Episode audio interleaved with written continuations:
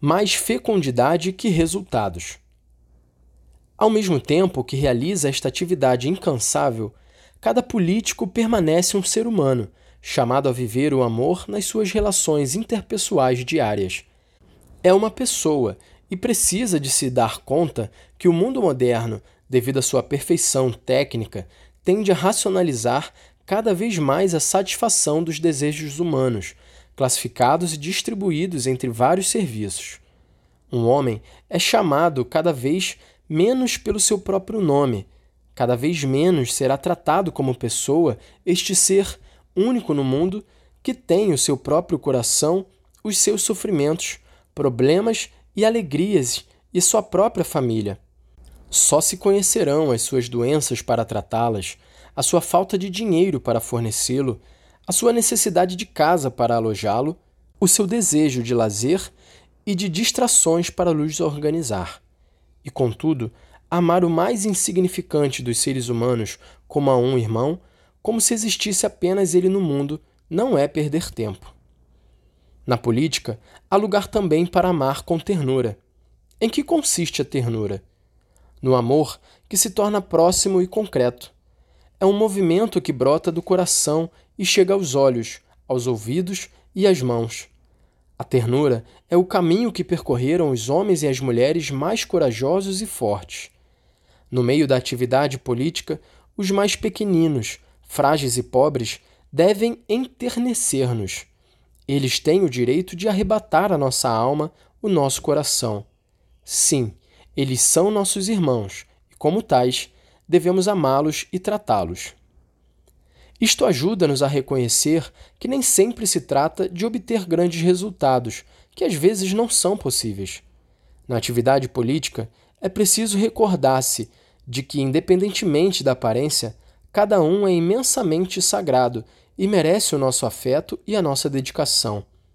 Por isso, se consigo ajudar uma só pessoa a viver melhor, isso já justifica o dom da minha vida. É maravilhoso ser povo fiel de Deus e ganhamos plenitude quando derrubamos os muros e o coração se enche de rostos e de nomes. Os grandes objetivos sonhados nas estratégias só em parte se alcançam.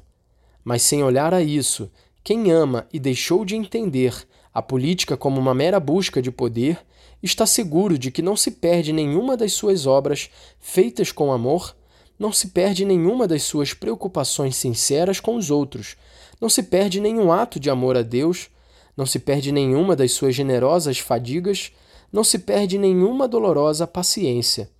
Tudo isto circula pelo mundo como uma força de vida.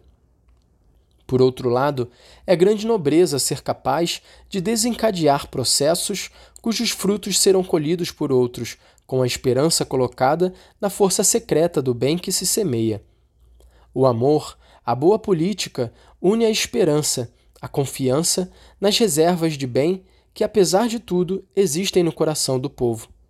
Por isso, a vida política autêntica que se funda no direito e num diálogo leal entre os sujeitos, renova-se com a convicção de que cada mulher, cada homem e cada geração encerram em si uma promessa que pode irradiar novas energias relacionais, intelectuais, culturais e espirituais.